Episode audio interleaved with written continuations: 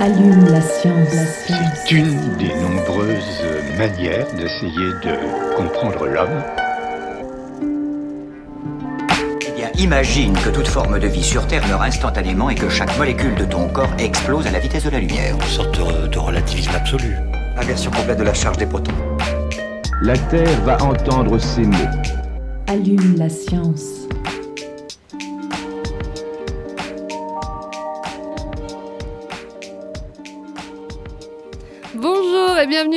Et toutes dans Allume la science, l'émission qui vous branche chaque semaine sur l'actualité des laboratoires de l'Université de Montpellier et de ses partenaires. Il y a quelques mois, nous consacrions une émission à la vaccination des huîtres.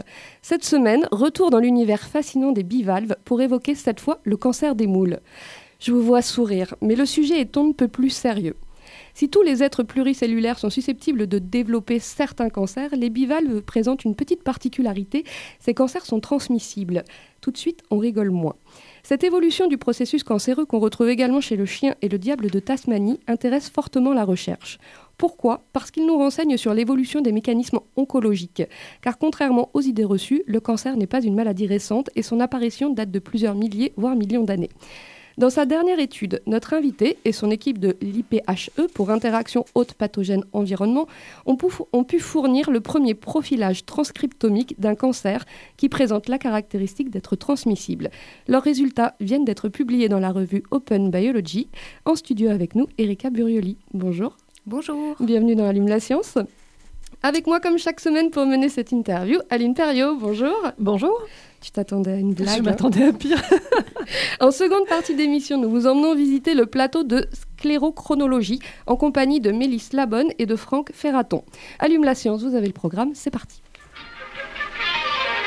Chargement de l'engin terminé.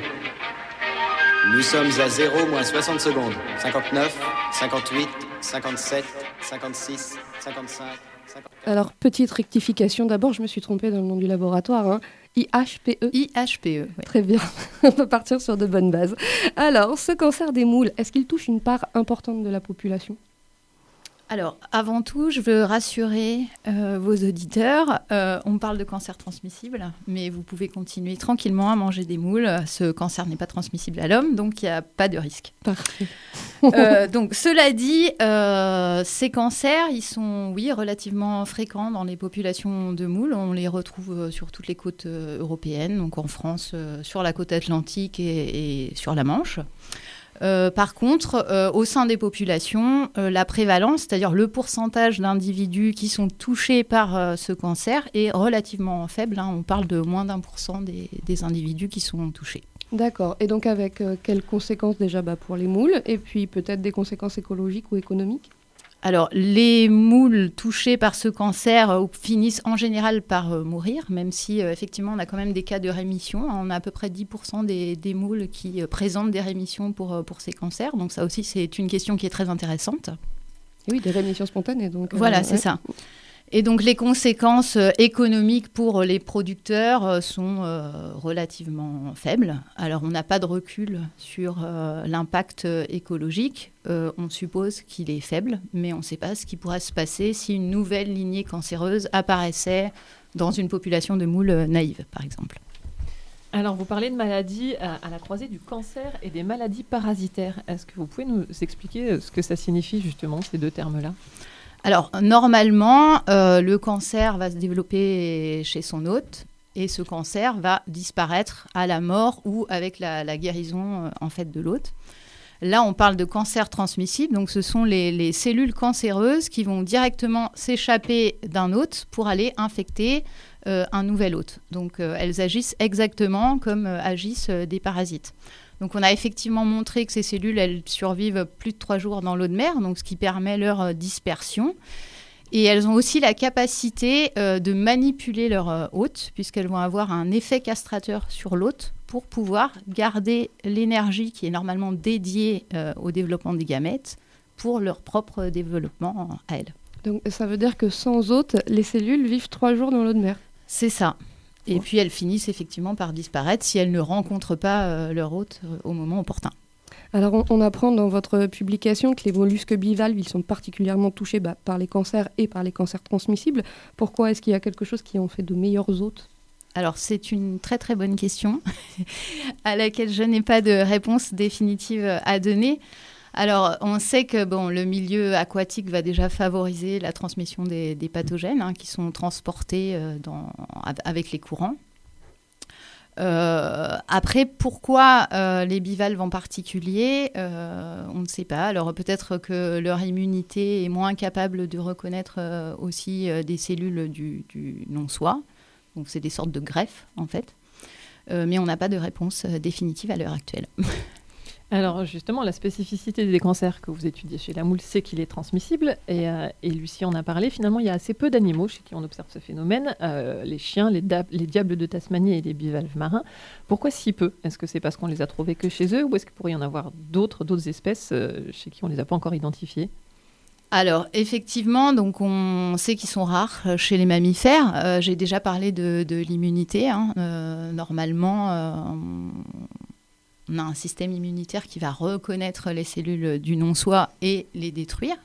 Donc c'est pour ça que quand on fait des greffes, on a parfois des, rejets de, ces greffes.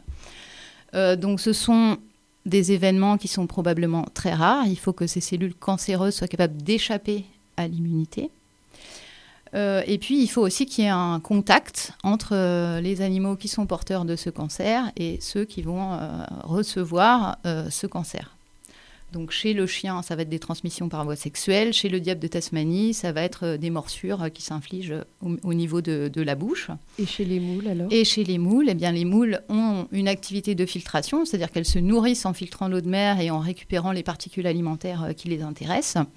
Et, donc elles vont filtrer aussi et être en contact avec ces cellules cancéreuses. Alors, euh, concernant donc, oui, pardon. Concernant ces deux autres espèces, donc on a parlé du chien qui développe donc lui la tumeur vénérale transmissible canine CTVT qui est apparu il y a 4000 ans. Euh, celui du diable de Tasmanie n'est apparu qu'il y a une cinquantaine d'années. Comment vous arrivez à dater les cancers et, est-ce que vous savez quand est-ce que le cancer chez les moules est apparu? Alors, c'est des analyses euh, assez compliquées de, génétique. Hein. On analyse les génomes et on va voir les mutations et on fait de l'inférence en fait pour euh, dater ces cancers. Donc, effectivement, on a réussi à dater celui du chien à au moins 4000 ans. Donc, il s'est diffusé en plus après dans le monde entier en même temps que l'homme qui emmenait euh, les chiens ah, avec lui pendant ses migrations. Donc, il est présent maintenant dans le monde entier. Euh, celui de la moule, on estime qu'il a au moins 500 euh, ans. Donc on n'a pas de date précise encore euh, d'apparition, mais on, sait qu'il a déjà plusieurs centaines d'années quand même. Et est-ce qu'on sait ce qui les fait survenir, ces cancers, par exemple pour le diable de Tasmanie, il y a une cinquantaine d'années alors chez le diable de Tasmanie, c'est pareil. On, alors on a deux lignées, donc on a deux cancers en fait hein, qui sont apparus indépendamment ces 50 dernières années. On ne sait pas s'il y a eu d'autres lignées qui sont apparues avant et qui se sont éteintes. Euh, on ne sait pas exactement comment ils apparaissent. On suppose qu'effectivement, on a un processus cancéreux qui se met en place. Donc, on a un développement d'un cancer classique. Et puis, ce cancer va euh, acquérir de nouvelles caractéristiques qui va lui permettre de s'implanter dans de nouveaux individus. Alors justement, on va rentrer un peu plus dans le détail de votre dernière étude. Donc vous vous êtes intéressé à une lignée de cellules cancéreuses qui s'appelle MTR-BTN2. Donc, ce cancer, on le trouve chez des moules qui sont cultivés dans la Manche, mais l'autre d'origine, qui s'appelle Mytilus trosulus, il se trouve en mer de Barents. Euh, cette lignée de cellules cancéreuses, elle a acquis la capacité de passer d'une espèce de moule à une autre. Comment est-ce que vous en êtes rendu compte de cette capacité? Alors, euh, déjà, la lignée MTR-BTN2, on ne la trouve pas que euh, dans la Manche. Hein. on l'a retrouvée en Atlantique et, aussi en Méditerranée. Euh, et effectivement, l'espèce d'origine, donc celle euh, dans laquelle s'est développé le premier cancer qui est devenu transmissible, donc c'est Mytilus trosulus, et c'est une moule qui se trouve, c'est une espèce qui se trouve plutôt dans, dans la région euh, arctique. Donc on ne sait pas de là comment elle est arrivée sur les côtes françaises, mais il faut savoir qu'elle n'est pas présente seulement sur les côtes françaises. Elle est présente aussi en Amérique du Sud et euh, dans la mer du Japon, donc elle est présente euh, pratiquement au niveau mondial. Donc on suppose qu'elle a été euh, transportée par les activités anthropiques, donc par par exemple le, trafic maritime qui a pu permettre sa diffusion. après, MTRBTN2 a donc une autre caractéristique, c'est qu'elle est capable de se transmettre de façon interspécifique. Donc elle n'infecte pas seulement l'espèce d'origine, mais elle va infecter aussi d'autres espèces euh, de moules, dont euh, nos moules euh, françaises. voilà. D'accord. Il y a, d'autres, par exemple, on l'a observé chez le... Bah non, mais il y a d'autres cancers qui ont la capacité comme ça de passer d'une espèce à une autre? Alors chez les bivalves, euh, oui, il y a d'autres lignées qui sont capables d'infecter plusieurs, euh, plusieurs espèces, donc différentes de l'espèce dans laquelle elles ont émergé. Alors, pour mieux comprendre ces cancers, vous procédez à des analyses génomiques. Donc, pour comprendre quels gènes sont associés à ce processus cancéreux, votre objectif est de dresser un transcriptome de ce cancer. Alors, qu'est-ce que c'est un transcriptome? D'ailleurs, ce n'est pas un objectif, vous avez réussi à dresser un transcriptome, mais qu'est-ce que c'est? Alors, disons que euh, chaque individu va posséder son propre génome avec tout un set de gènes. Et euh, dans certaines conditions, certains de ces gènes vont s'exprimer, d'autres pas.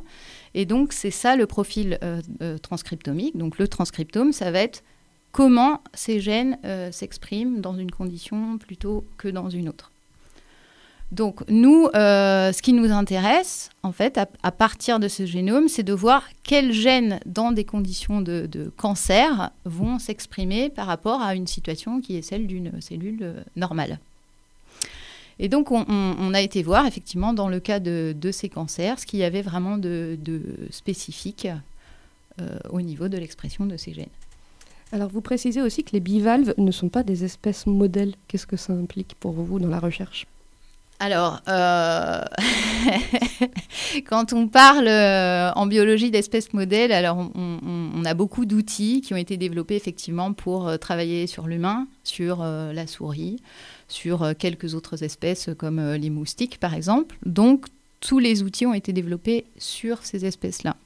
Donc à partir du moment où on travaille sur une autre espèce, comme peut l'être la moule, ça pose effectivement certains problèmes puisqu'il faut redévelopper des outils euh, à chaque fois en fait. Donc on travaille sur les génomes, sur les transcriptomes ou sur de la culture cellulaire par exemple. Alors, vos résultats, ils suggèrent que l'évolution à long terme de la lignée de cellules cancéreuses MTR-BTN2, elle aurait conduit à l'accumulation de multiples traits cancéreux. Est-ce que vous pouvez nous expliquer euh, ce que c'est ces traits cancéreux dont vous parlez? Alors, les, cellules cancéreuses ont, des caractéristiques euh, assez communes. C'est-à-dire que euh, dans tous les cancers, on va avoir une prolifération incontrôlée euh, de ces cellules. Et pour pouvoir faire ça, on a effectivement ces cellules, en fait, ont, mis en place des mécanismes qui les autorisent, en fait, à proliférer et à échapper au contrôle. Donc, euh, on a plusieurs moyens euh, pour faire ça. Donc, en général, les cellules cancéreuses ont une, deux, trois voies pour activer cette prolifération incontrôlée. Mais dans le cas des cancers transmissibles, donc ces cellules, elles ont évolué pendant des centaines d'années. Donc elles ont mis en place pas un, deux ou trois mécanismes, mais on arrive pratiquement à une dizaine de mécanismes différents qui sont mis en place pour autoriser cette prolifération incontrôlée. Donc c'est dans ce sens qu'on peut les considérer des super cancers. On va y revenir d'ailleurs sur cette notion de super cancer. Euh, moi, il y a quelque chose qui m'a interpellé. Vous avez remarqué une modification du cycle cellulaire. Les, les, cellules échappent à la mort cellulaire. Donc, ça veut dire que c'est le cancer qui les maintient en vie. On a l'impression que ça devrait être l'inverse. Alors, c'est-à-dire qu'elles continuent euh, à proliférer. Donc, elles ne sont pas éternelles. Chaque cellule n'est pas éternelle euh, en soi. Mais effectivement, euh, elles continuent à proliférer. Donc, c'est en ce sens qu'elles vont échapper à la mort cellulaire. Alors, vous avez aussi mis en évidence des facteurs communs entre les cancers des moules et des vertébrés. Est-ce que justement l'étude de la tumorigénèse chez les moules vous apprend des choses sur les cancers humains?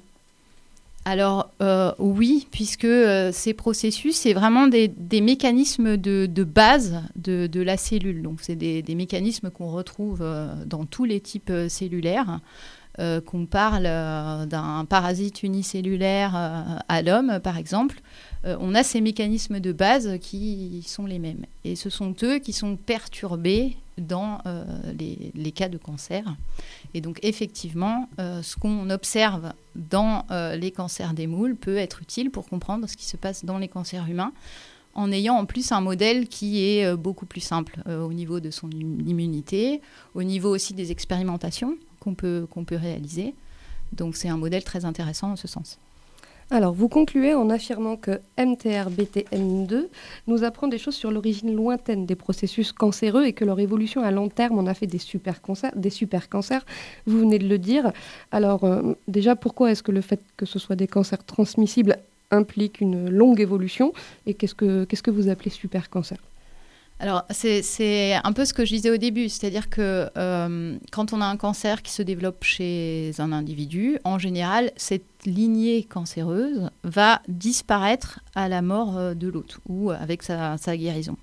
Là, on a effectivement euh, des cellules qui vont se transmettre pendant des centaines ou voire des milliers d'années, comme chez le chien. Donc, pour persister aussi longtemps, il va falloir qu'elles mettent en place des mécanismes qui leur garantissent cette possibilité. Et donc, euh, c'est un peu le sujet là, du, nouveau projet euh, ERC qui, va commencer, c'est-à-dire comprendre comment ces cellules, alors que elles n'ont pas de, reproduction sexuée, hein, elles vont se diviser simplement euh, de façon clonale, et donc elles vont accumuler des mutations qui vont être délétères dans le temps, et ça, ça devrait conduire au fil du temps à leur disparition. Mais elles ne disparaissent pas, comme on a vu, et donc euh, on suppose qu'elles ont effectivement mis en place des, des mécanismes bien spécifiques. Vous, vous parlez de l'hyperpli. Alors, je vais pas réussir à le dire. L'hyperploïdie. C'est, ça, en fait? C'est ça. Alors, euh, en fait, ces cellules, elles, sont, elles ont la caractéristique d'être hyperploïdes. Alors, être hyperploïde, c'est-à-dire que, bon, normalement, on a euh, deux copies de notre génome dans nos cellules. Et ces cellules, euh, elles arrivent à avoir jusqu'à 20 copies de leur génome. Donc ça veut dire que si sur une copie, on a des mutations qui sont délétères pour, euh, pour ces cellules, eh bien il va y avoir d'autres copies qui vont pouvoir euh, prendre le relais et masquer en fait ces mutations qui auraient été délétères. Donc en ce sens, le fait d'avoir plusieurs copies de leur génome, donc le fait d'être hyperploïde, peut leur permettre de perdurer dans le temps. Alors, vous l'avez évoqué rapidement, vous avez un projet ERC qui arrive, vous avez obtenu un financement européen important. Est-ce que vous pouvez euh, bah, nous dire quelques mots de ce financement et de ce que ça va vous permettre de faire euh, en termes de recherche sur ce projet-là? Alors disons qu'on a, de la chance avec, euh, avec l'Europe de pouvoir avoir accès à ce genre de financement pour faire de la recherche fondamentale, qui, je le rappelle, est très importante, puisque bah, elle permet effectivement de pouvoir éventuellement mettre en place des projets de recherche euh, appliquée derrière. Donc très très important qu'on puisse continuer en France à faire de la recherche euh, fondamentale. Et donc, eh bien, grâce à, grâce à ce projet, effectivement, je vais pouvoir aller vérifier mon hypothèse euh, selon laquelle euh, l'hyperploïdie contribue effectivement à permettre à, ces lignées cancéreuses de perdurer dans le temps. Et ça peut être utile aussi pour l'étude des cancers humains, puisqu'on a quand même une forte proportion aussi de, cancers humains qui présentent euh, de l'hyperploïdie. Ce sont souvent des, cancers euh, assez difficiles à, soigner. Et, donc voilà, en, faisant des études comparatives, on va pouvoir apprendre aussi quelque chose sur l'évolution euh, des, cancers euh, chez les mammifères. Et on espère vous revoir très bientôt pour nous parler de, de ces futurs travaux. Je vous remercie. Merci beaucoup, Erika. Et on passe maintenant à notre séquence reportage. À Lille, nous partons à Marbec, c'est ça? Oui, et on va plus précisément visiter le plateau de sclérochronologie en compagnie de Maïlis Labonne et Franck Ferraton, qui parviennent à faire parler les otolithes de poissons ou les vertèbres de requins pour déterminer leur âge ou pour même retracer les chemins qu'ils ont parcourus. C'est un vrai travail de détective qu'ils nous font découvrir aujourd'hui. On est au- sur le campus Triolet au laboratoire Marbec, sur le plateau de sclérochronologie. Et euh, je suis avec Maëlys Labonne et Franck Ferraton. Je vais vous demander de vous présenter, s'il vous plaît. Bonjour, je suis Maïlis Labonne, je suis ingénieure de recherche à l'IRD et donc euh, je suis responsable avec mon collègue du plateau de sclérochronologie de Marbec. Je suis Franck Ferraton, je suis assistant ingénieur au CNRS au sein de l'UMR Marbec euh, qui s'intéresse à la biodiversité marine. Et donc je partage la responsabilité du plateau sclérochronologie avec Maïlis Labonne. Et alors, question, euh, qu'est-ce que c'est que la sclérochronologie?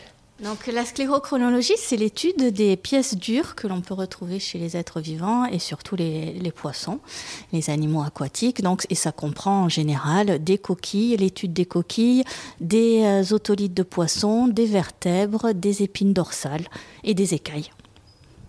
Que, à quoi ça vous sert d'étudier ces parties dures justement?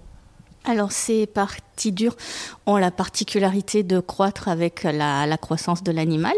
Et donc de, dans le cas surtout des otolithes, parce qu'ici à Montpellier, dans ce plateau, on est spécialisé surtout sur l'étude des otolithes, donc qui sont des petites pièces calcaires qui sont présentes dans l'oreille interne du poisson et qui leur permettent de recevoir les vibrations et de se situer dans la colonne d'eau et qui ont la particularité de, se créer avec le poisson, à la naissance du poisson, et de grandir par l'apparition de cernes tout au long donc, de la vie de, de l'animal. Et donc, en comptant ces stries, on peut arriver à donner un âge au poisson.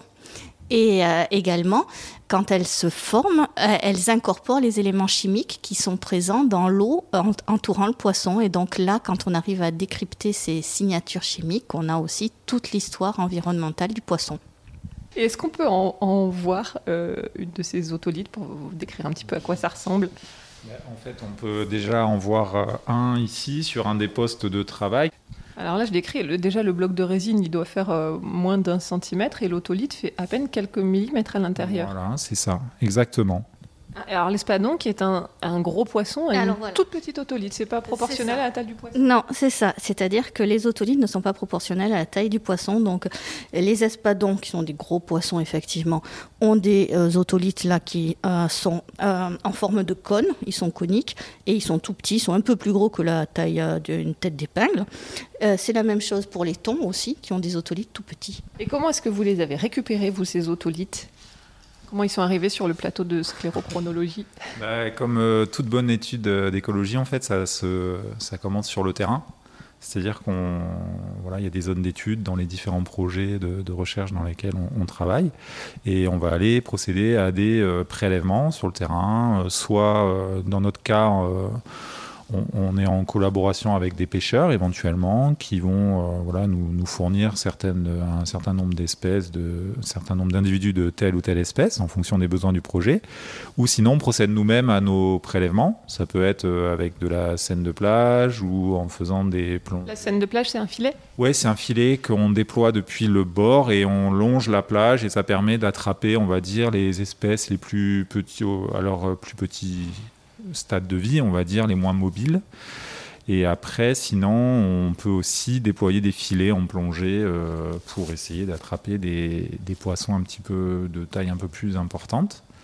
Et donc, une fois que ça c'est fait, on ramène euh, ces échantillons au laboratoire et on a un laboratoire humide qu'on qu'on vous présente pas, mais euh, parce que là on est dans le labo de préparation des otolithes, mais il y a un laboratoire de retour de terrain où on procède aux dissections, aux mesures, biométrie sur les poissons. Et là, du coup, on récupère les différents types de tissus d'échantillons qui sont nécessaires au projet, et notamment donc les otolithes qu'on va ensuite amener ici pour les, préparer. Et du coup, ça, vous permet, une fois que vous, vous les étudiez, de, connaître un peu mieux les, courbes de croissance des différentes espèces, c'est ça? Euh, Oui, sur le, donc sur l'otolithe, il y a le petit point central qui est la naissance euh, du poisson. Et après, donc les stries qui vont euh, s'ajouter au cours du temps. Et, euh, donc là, elles, euh, elles ont des distances, on peut les compter, donc en préparant bien, en, donc en incluant ces otolithes. C'est-à-dire qu'avant, il y a quand même la récupération des otolithes dans le poisson, puisque là, après toutes ces mesures, il faut aller les récupérer, elles sont à l'intérieur de la tête du poisson. Donc il faut couper la tête du poisson au-dessus des yeux l'ouvrir, enlever le cerveau et aller chercher dans des encoches qui sont vraiment très très précieuses. C'est de la chirurgie, voilà. Et donc on va récupérer donc ces otolithes et donc il y a, euh, trois paires d'otolithes. Donc après on les inclut dans de la résine pour les solidifier, pour que ça, ça reste bien rigide. Et quand on coupe, on, ça s'effrite pas et qu'on ne perde pas de. Vous faites des tranches d'autolite, c'est ça? Voilà. Et donc, on fait des tranches en les préparant, on fait des tranches d'autolite qui incluent justement le noyau et qui euh, ont le bord de l'autolite. Donc, comme ça, on a vraiment toute la vie de l'autolite qui est, qui est dans cette euh, tranche. Et donc là, on va la poncer avec euh, différents grains pour arriver vraiment à quelque chose de très fin, presque translucide, hein, et, euh, et qui, qui inclut le- donc le noyau et le bord de l'autolite. Et donc c'est à partir de là qu'on va pouvoir soit l'observer au microscope, et donc là, on va pouvoir compter justement ces stries. Ou alors, on peut faire bah, de la chimie dessus. Donc là, après, on va le passer chez, chez nos collègues qui sont en, en- en géologie à l'ICPMS pour pouvoir analyser les éléments chimiques qui sont dans, euh, dans cet otolite et par exemple faire des transects depuis la naissance du poisson jusqu'au bord en traversant donc tout l'otolite et donc en passant. Un transect, vous pouvez me préciser? Ben, C'est-à-dire qu'on va taper donc avec un laser. Euh, on va commencer euh, au, début sur le noyau, donc à la naissance, et on va avancer progressivement vers le bord de l'otolite. Et donc le laser va euh, vaporiser du matériel en, avançant. Et donc tout ce matériel va être après analysé et on va pouvoir séparer les éléments chimiques qui sont dans cette poussière dans ce matériel. Et donc là, on va pouvoir voir des concentrations plus ou moins élevées en certains éléments chimiques en avançant donc sur l'autolique et donc en avançant dans la vie du poisson, en traversant donc la phase larvaire, la phase juvénile, la phase adulte et la capture. Quoi. C'est ce qui vous permet, comme vous le disiez tout à l'heure, de retracer son parcours. Et éventuellement, vous pouvez suivre les routes migratoires comme ça des poissons? Ben, L'idée, c'est justement de capturer des poissons relativement jeunes, donc qui n'ont pas, beau- pas beaucoup grandi, donc qui n'ont pas, qui ont- qui ont pas une gros- un gros otolite, et de, de mesurer la composition chimique sur le bord. Ça nous permet là d'avoir des signatures chimiques d'endroits précis. Et après, sur des adultes, de refaire ça, mais en essayant à chaque fois, de, à chaque fois qu'on a une signature, de se dire, ben, celle-là, elle correspond à quel endroit qu'on a identifié sur des jeunes, quoi, puisqu'on a la signature de ces endroits-là. Et avec quelle précision, du coup, vous arrivez à dater euh, l'âge des poissons sur euh, la base de l'étude de leurs otolithes ou de leurs vertèbres? Bah, en fait, là, la, la procédure qu'on fait habituellement, c'est qu'il y a plusieurs lectures qui sont faites sur un même échantillon. C'est-à-dire qu'on va avoir euh, au moins deux ou trois lectures euh, effectuées et on va justement regarder Deux les ou trois lectures, c'est-à-dire c'est deux ou trois personnes qui vont regarder. différentes qui sont censées li- lire en fait le, le- donner un âge, estimer l'âge, pardon, et, euh, et au vu des résultats, si on a des écarts qui sont trop grands, eh ben on va devoir re- procéder à nouveau à des lectures pour tomber d'accord. Et généralement, on tolère un seuil de d'à peu près euh, 5% euh, d'erreur sur l'âge estimé, si, Et, et est-ce qu'on peut voir comment vous faites pour lire ces, ces échantillons? Ça, c'est l'espadon. Donc voilà, c'est ce qu'on disait tout à l'heure avec une sorte de forme un peu en, en cuvette, quoi, avec le noyau qui est ici. Et donc, il grandit comme ça, euh, surtout sur cet axe-là qui est plus développé. Et on voit, vous voyez, des, alternances de marques foncées et plus claires. Et donc, un groupe foncé clair correspond à, à une année. Allume la science, c'est fini pour aujourd'hui. Un grand merci à Tom Chevalier pour la réalisation de cette émission. On se retrouve la semaine prochaine. D'ici là, restez branchés.